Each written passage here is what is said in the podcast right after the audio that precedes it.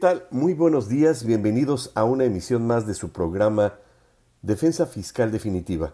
Soy su servidor Juan Raúl López Villa, gracias por estar con nosotros, gracias por acompañarnos y el día de hoy vamos a hablar de un tema que si bien es cierto es importante y lo hemos referido en algunos programas anteriores, pues vamos a darle la dimensión que este tema merece.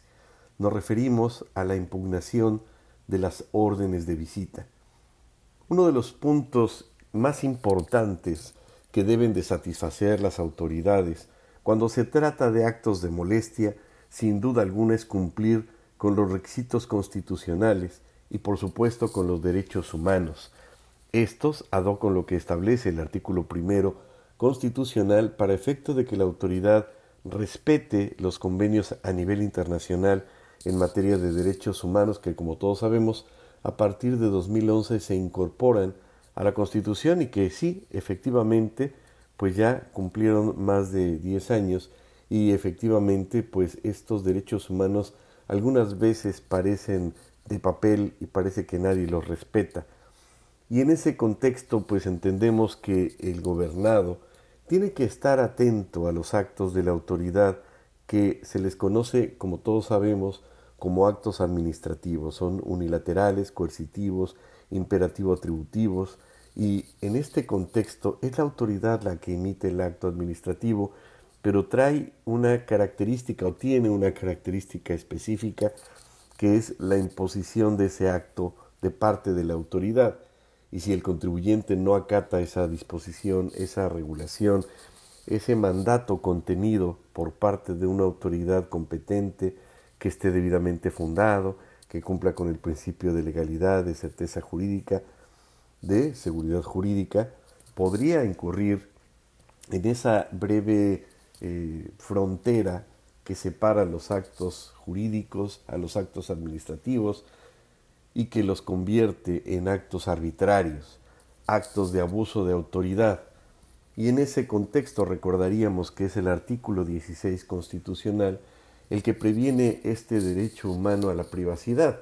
En ese contexto entendemos y recordaríamos que las obligaciones del contribuyente, pues sí, son las de dar, pagar sus contribuciones, de hacer, presentar las declaraciones, aclaraciones, solicitudes de aclaración y ahora estos requerimientos masivos que los hace la autoridad ya a través de inteligencia artificial y en donde pues aún antes de que se den las causaciones de los impuestos, la autoridad le está enviando masivamente, amedrentando al contribuyente de que tiene que cumplir y si no, pues le va a restringir sellos digitales y toda esta cantaleta de cuestiones que derivan del incumplimiento de obligaciones. Aun cuando todavía no se da la causación, pues la autoridad ya lo está, le está advirtiendo, más bien el pago, la autoridad le está advirtiendo de cuáles son esas medidas que le va a aplicar si se porta mal.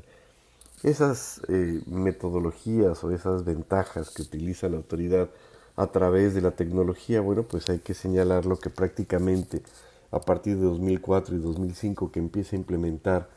el tema de los comprobantes fiscales digitales, pasando por 2014, que es cuando se crea el famoso buzón tributario, pues la autoridad evidentemente se aprovecha de la tecnología. Y lo hemos señalado reiteradamente, realmente el contribuyente en 2014 estaba preparado para tener un buzón tributario, un correo electrónico, una computadora, un celular, eh, pues eh, esta avidez y esta vehemencia hacia la tecnología, pues no creo, yo creo que, salvo su mejor opinión, consideraría que la población en aquel entonces tendría un 30% de de posibilidad, más bien el 30% de la población tendría la posibilidad de, de, tener estos medios electrónicos. Pero, pues bueno, la autoridad así lo llevó a cabo, nos incorporamos a la OCDE y a partir de ahí vino una bola de nieve de cambios radicales en los cuales evidentemente esto ha ayudado a la autoridad o ha coadyuvado para que la misma eh, pues tenga una recaudación verdaderamente increíble, asombrosa, y hasta qué punto esa recaudación ha beneficiado al contribuyente, como lo refiere el libro El costo de los derechos. ¿Realmente existe un eh, respaldo económico en la inversión en el gasto público en los derechos humanos? Es decir, suena muy romántico y muy bonito decir, pues que el contribuyente, el gobernado, tiene el derecho humano a la salud, tiene el derecho humano a la seguridad pública, pero realmente se cumple con el derecho humano a la salud cualquier humano, como lo dijera este señor que habita en el Palacio Nacional, que no sé qué hace ahí, debería ser un museo ese lugar, eh, quizá por la reiteración de algunos dictadores que les encanta vivir en palacios. Y en ese contexto entonces, pues eh, los particulares tienen que tener ese respaldo de los derechos a su favor para efecto de reclamar ante la autoridad un derecho humano como lo es el derecho a la salud y la autoridad tendría eh, pues la posibilidad inmediata de brindarle ese derecho. Considero, salvo su mejor opinión, pues que México no tiene esa, ese escenario y a mayor abundamiento pues entendemos que en el 2020 cayó la recaudación y quizás sea por ello que la autoridad hoy por hoy pues está ávida de recaudar eh, pues todo lo que se pueda, de preferencia multas, actualizaciones y recargos que a veces paradójicamente superan el adeudo del contribuyente en el crédito fiscal. Y en ese contexto entonces entendemos que el gobernado entonces tiene obligaciones de darse de alta, de cumplir con sus obligaciones, por supuesto declarar, avisar el cambio de domicilio a la autoridad para evitar que esté como ilocalizado, ilocalizable o como desaparecido, que esto, como hemos platicado también, pues genera la fracción quinta del 110 ya como un delito federal. Y con ello pues todo lo que puede implicar no solo que el contribuyente se porte mal, sino que advierta a la autoridad que el contribuyente está incurriendo en una serie de prácticas indebidas. Y con ello también puede implicar la aplicación del artículo 17H bis, que hoy por hoy pues es una medida radical de parte de la autoridad para restringirle temporalmente los certificados sellos digitales. Y esta herramienta es una herramienta compleja porque con ello el contribuyente en caso de que la autoridad restrinja sus sellos digitales, pues efectivamente no podría operar y quedaría maniatado restringido quizá de su artículo quinto constitucional, pero bueno, esas son las formas eh, a través de las cuales en esta administración la autoridad ha tenido a bien considerar al contribuyente como evasor, como defraudador, equiparable a homicida, terrorista y demás secuestrador, al haber equiparado estos tres delitos, contrabando, defraudación fiscal y simulación de operaciones inexistentes, al delito de delincuencia organizada. Y con ello vemos que ese derecho penal del enemigo, pues la autoridad lo vio muy bonito, lo copió literalmente de Alemania, que dicho sea de paso haya tenido un éxito rotundo, pero en México, pues el hecho de privar al contribuyente y evitarle o omitirle la presunción de inocencia en materia fiscal, pues ya de entrada lo deja en estado de indefensión. Y también tendría como último derecho el contribuyente o, obligación más bien a su cargo en materia fiscal, pues el tolerar. ¿Y qué significa eso de tolerar? Pues tolerar las facultades de comprobación. Es decir, la autoridad puede entrar a su domicilio fiscal, en el caso en tratándose de visita domiciliaria, para verificar el cumplimiento de sus obligaciones, para determinar en su caso un crédito fiscal, para darle vista a una autoridad administrativa en caso de que advierta el incumplimiento de otras obligaciones, o incluso para iniciar las acciones de carácter penal pertinentes. Esos son los cuatro rubros, rubros que pertenecen al artículo 42 de su primer párrafo y que nos advierten cuáles son los efectos del ejercicio de la facultad de comprobación concretamente en la visita domiciliaria. ¿Y esto qué tiene que ver? Pues tiene que ver en el sentido de que la autoridad tiene que apegarse al principio de legalidad. Y en ese contexto, en ese orden de ideas,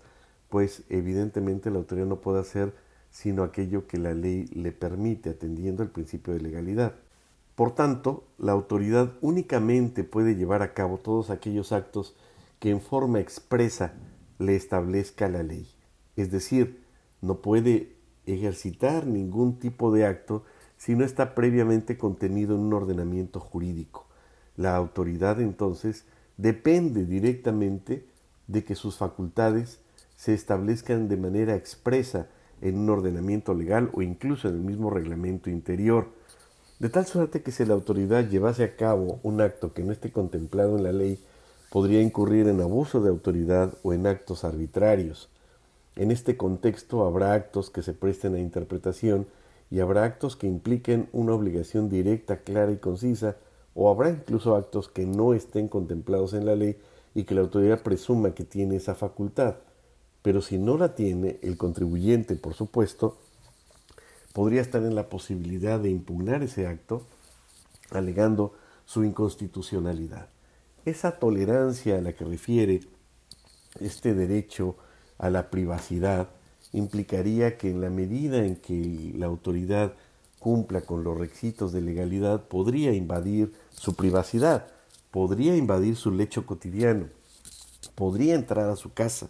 podría entrar al domicilio fiscal de la empresa para efecto de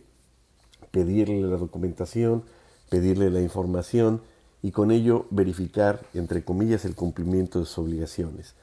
Y esto empieza, en el caso concreto de la visita domiciliaria, a través de un documento esencial, de un documento básico que todos conocemos como orden de visita. La orden de visita domiciliaria entonces, pues es el documento maestro, llamémosle así, a través del cual la autoridad tiene que fundamentar el acto, tiene que cumplir con una serie de requisitos de legalidad, quizás muy engorrosos para la misma autoridad, pero para ello tiene que satisfacer entonces todos estos elementos de legalidad, de seguridad jurídica, de certeza jurídica, para que el gobernado, como lo ha dicho la Corte, sepa a qué atenerse. La autoridad entonces tiene que señalar el artículo que es aplicable al caso y el razonamiento lógico jurídico por el cual está llevando a cabo la aplicación de ese artículo. De tal suerte entonces que la autoridad solo puede llevar a cabo o hacer lo que la ley le permite expresamente y el gobernado, el particular, el ciudadano común y corriente, el ciudadano de a pie, pues únicamente eh, puede llevar a cabo todo aquello que no está prohibido. Vean qué distinto, el, particular puede llevar a cabo todo aquello que no le está prohibido, pero la autoridad solamente puede cumplir con lo que la ley le mandata, le establece. No puede ir más allá y no puede establecer una interpretación que refiera es que lo que quiso decir el legislador es que yo entiendo que lo que quiso decir no, tiene que ser un mandato literal, expreso, tal cual. Si no viene en la ley, esa facultad no existe. De ahí entonces que la autoridad pueda caer entonces en actos arbitrarios, en actos de eh, inconsistencias legales, en actos de injusticia, etcétera, etcétera. El punto entonces está esencialmente en advertir ¿En dónde están esas irregularidades? ¿Cómo podría el gobernado entender o saber que la autoridad está excediéndose en sus facultades si tristemente el gobernado no sabe cuáles son las facultades y cuál es el límite o cuál es el coto hasta, hasta el cual la autoridad puede llegar? Por tanto, entonces, si el gobernado está infestado de ignorancia, pues difícilmente va a advertir en dónde está esa inconsistencia, pero por otro lado también podríamos decir que el gobernado pues no tiene la obligación expresa, específica, de conocer todos los actos de la autoridad. El gobernado no tiene la obligación de conocer eh, si es en materia de salud, si es en materia fiscal, si es en materia de ecología. Para eso estarían los expertos. De tal suerte entonces que este primer documento tiene que satisfacer una serie de requisitos, una serie de puntos, una serie de eh, referencias, por llamarlo así, que le van a dar el carácter de legalidad. Es decir, tiene que estar inmerso en los requisitos, tiene que tener ese check-in, valga la expresión, de los requisitos que establece eh, la Constitución, que establece el mismo Código Fiscal, pues para que ese acto sea válido. Y ahí tenemos entonces que sí, el Código Fiscal si establece, si refiere, si nos enuncia, si cumple con el requisito de decirnos cuáles son los requisitos de los actos administrativos en materia fiscal. Recordaríamos, como ya lo habíamos comentado, que aquellos actos que emite la autoridad como tal, en su carácter de supra-subordinación, se le va a conocer como acto administrativo. Y este acto administrativo pues implica en forma unilateral que le impone una obligación o una serie de cargas al gobernado y que este no está, este acto administrativo no está sujeto a la voluntad del gobernado si quiere cumplirlo o no. Es un mandato de ley o un mandato constitucional y tiene que cumplirlo. Y si la autoridad determina que no cumplió el gobernado, ésta podrá determinarle medidas radicales en su contra que pueden ir desde eh, una multa, desde la clausura de su negocio, desde el embargo, desde la restricción temporal de certificados sellos digitales, o incluso si no lo localiza, como ya lo habíamos comentado, hasta el inicio de un 69B por presunta eh, elaboración de comprobantes fiscales digitales que amparan operaciones que no existan. Entonces vean cómo el acto administrativo es, como dicen algunos autores en la doctrina, imperativo atributivo, es decir, puede implicar en caso de que el contribuyente, el gobernado, no obedezca, una sanción directa al ciudadano, al gobernado, y esta pues podría tener varios matices o varias características y en ello estriba precisamente la naturaleza del acto administrativo. Si ustedes lo refieren o lo traspolamos al acto jurídico, pues nos queda claro que en ambos casos hay derechos y obligaciones. Es un acuerdo de voluntades. Pero en el acto administrativo no existe un acuerdo de voluntades, sino es la autoridad que de manera unilateral le está imponiendo al gobernado una serie de cargas, de obligaciones, que incluso debe de cumplirlas en ciertos plazos, en ciertos requisitos, y no queda a la voluntad del gobernado ver si puede cumplirlas o no. Imagínense que dijera, bueno, pues mira, no puedo ahorita pagarte impuestos, pero espérame, en un año regresa y con todo gusto te pago. Pues no. En ese contexto, esa es una de las características esenciales del acto administrativo, que puede implicar sanciones, que puede implicar el uso, entre comillas, legítimo incluso de la fuerza pública por parte de la autoridad en caso de que el gobernado no cumpla con sus obligaciones. Entonces, vean lo trascendente que implica el acto administrativo, el uso legítimo de la fuerza pública, hasta qué punto la autoridad puede utilizar la fuerza del Estado, justificando o legitimando ese acto por incumplimiento del gobernado en sus obligaciones. Y el artículo 38 del Código Fiscal, pues es el que nos señala cuáles son los requisitos que debe de revestir, que debe satisfacer, que debe de cumplir el acto administrativo, sí, para efectos fiscales. Y nos señala primero constar por escrito en documento impreso digital. Nos queda claro que a partir de 2014 ese documento pues ya puede ser digital, puesto que el contribuyente, como lo hemos señalado, pues ya tendría una obligación de darse de alta, de señalar su buzón tributario, de señalar un correo, incluso la ley lo obliga a exhibir un teléfono celular. ¿Qué sucedería si yo no le exhibo el teléfono celular? Porque esta regla o porque esta obligación viene en una regla, no viene en la ley. Pero bueno, esa es otra historia. El tema es que pues la autoridad le tiene que notificar y tiene que tratarse de un acto administrativo y puede estar impreso o puede estar contenido en medios digitales. Y no hay vuelta de hoja. Si lo notifica en forma personal, pues aplica el 134 fracción primera, que señala o establece que todos los actos o resoluciones que emitan las autoridades fiscales deben de estar notificados en primera instancia en forma personal o en buzón tributario. Entonces ya es una regla de oro y debe de constar entonces por escrito o en un documento digital. Para esto, pues la firma electrónica de la autoridad la tiene que contener dentro de ese mismo documento para autenticar que efectivamente ese correo, esa notificación, ese oficio lo envió una autoridad fiscal que tiene esa atribución. El segundo párrafo de la fracción primera del artículo 38 señala que tratándose de dichos actos administrativos que consten en documentos digitales y deban ser notificados personalmente o por medio de buzón tributario deberán transmitirse codificados a los destinatarios, es lo que comentábamos. Entonces, debe de contener la famosa firma electrónica avanzada de la autoridad para autenticar que es la persona que lo envió y que la firma autógrafa ya se equipara a la firma electrónica de la autoridad. El segundo punto es señalar la autoridad que lo emite, pues tiene que existir esa autoridad. Debió haberse publicado en el Diario Oficial de la Federación, ese reglamento interior que le confiere y le otorga facultades a esa autoridad y derivado de ahí pues tiene que señalar eh, cuál es el artículo que le confiere esas facultades para los fines de ese documento, de ese acto, de esa emisión de ese acto. señalar lugar y fecha de la emisión. La autoridad tiene que decir cuándo se emitió y el lugar en el que se emitió. Debe de estar fundado, motivado, debe expresar la resolución, objeto o propósito de que se trate. Es decir, si está notificando una resolución, pues debe de decir que está notificando esa resolución. Pero la Constitución pues establece en su artículo 16 que todos los actos de autoridad deben de estar debidamente fundados y motivados. Debe señalar el artículo que se aplica y el razonamiento lógico jurídico de por qué está aplicando ese artículo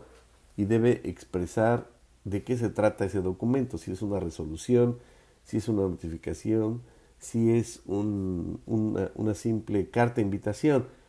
Ya hemos señalado que la Suprema Corte de Justicia, igual que el Tribunal Federal de Justicia Administrativa, determinó desde hace muchos años que las cartas de invitación no tienen, para efectos fiscales, el carácter de acto administrativo, siempre y cuando se trate de una mera invitación.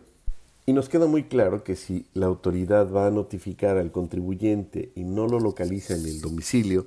pues tendría que dejarle un citatorio para que al otro día a la misma hora espere a la autoridad para recibir ese documento. Esa, ese punto es primordial, es esencial, es básico cuando se trata de notificación eh, personal, en forma personal, como lo establece el 134 fracción primera. Entonces, la autoridad en todos los actos que traigan consigo efectos legales al contribuyente tienen que ser notificados en forma personal o por buzón tributario. Y eso pues nos parece obvio, nos parece ofensivo a la razón, nos parece lógico y hasta sencillo decir, bueno, pues se tiene que notificar, la autoridad deja un al otro día pues tendría que recibir ese, ese documento de parte de la autoridad. Claro que si no encuentran al contribuyente, pero se trata de una entrega de Amazon, yo les puedo apostar que sí lo van a encontrar, porque el contribuyente va a estar ahí pendiente.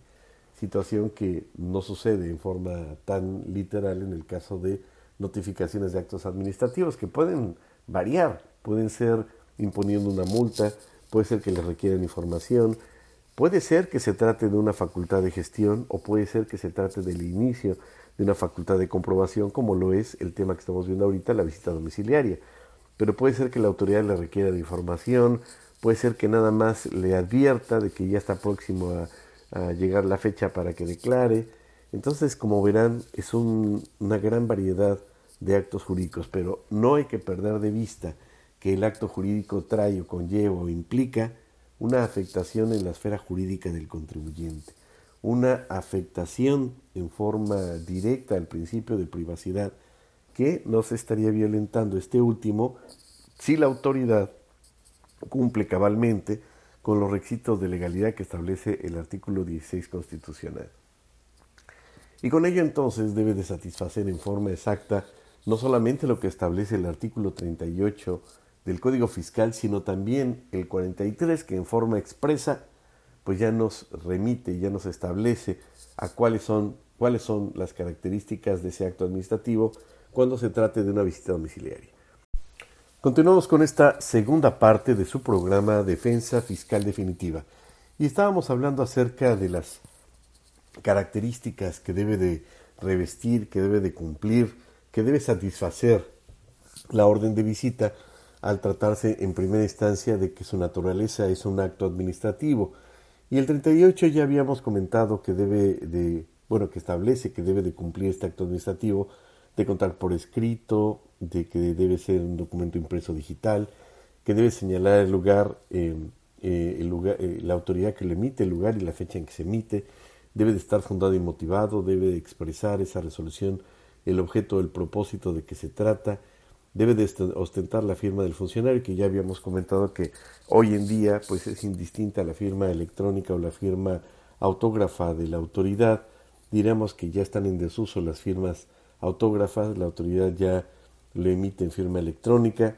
y señala la fracción quinta del 38 que en el caso de resoluciones administrativas que consten en documentos digitales deberán contener firma electrónica avanzada del funcionario competente la que tendrá el mismo valor que la autógrafa. Entonces, con esto, pues entendemos que la autoridad le da ese mismo valor a la firma autógrafa que la firma electrónica. Fracción sexta del 38, señalar el nombre o nombres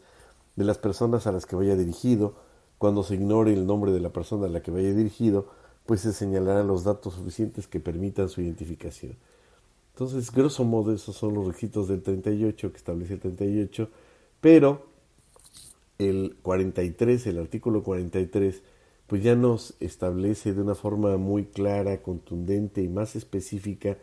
cuáles son los requisitos que deben de satisfacer las órdenes de visita, en lo particular per se, es decir, en forma exprofeso, ya nos establece cuáles son esos requisitos que particularmente la orden de visita, recordemos que el artículo 38 habla de actos administrativos en general en materia fiscal, pero el 43 ya nos refiere a actos administrativos tratándose de orden de visita. Y señala que la orden de visita, además de los requisitos que refiere el 38 del Código Fiscal, deben de indicar, es decir, 38 más 43, el lugar o lugares donde se debe efectuar la visita, el aumento de lugares a visita a visitar deberá notificarse al visitado, el nombre de la persona o personas que deben efectuar la visita, es decir, señalar quiénes son los auditores facultados y tiene que, señalar la fracción segunda del 43, es decir, la autoridad tiene que indicar quiénes son los auditores facultados para practicar esa visita, sus nombres, sus, identificaciones, y estos pueden ser sustituidos, aumentados o reducidos en su número en cualquier tiempo por la autoridad competente. La sustitución o aumento de las personas que deban efectuar la visita se notificará al visitado. Es decir, puede ser en forma, eh, eh, pueden reducirse, pueden aumentarse, pero en forma indistinta los pueden practicar uno o todos los que estén ahí autorizados. Las personas designadas para efectuar la visita la podrán hacer conjunta o separadamente. Esta frasecita, ¿cómo le ha resultado genial a la autoridad? porque establece esa posibilidad inminente que se lleve a cabo en forma conjunta o separada.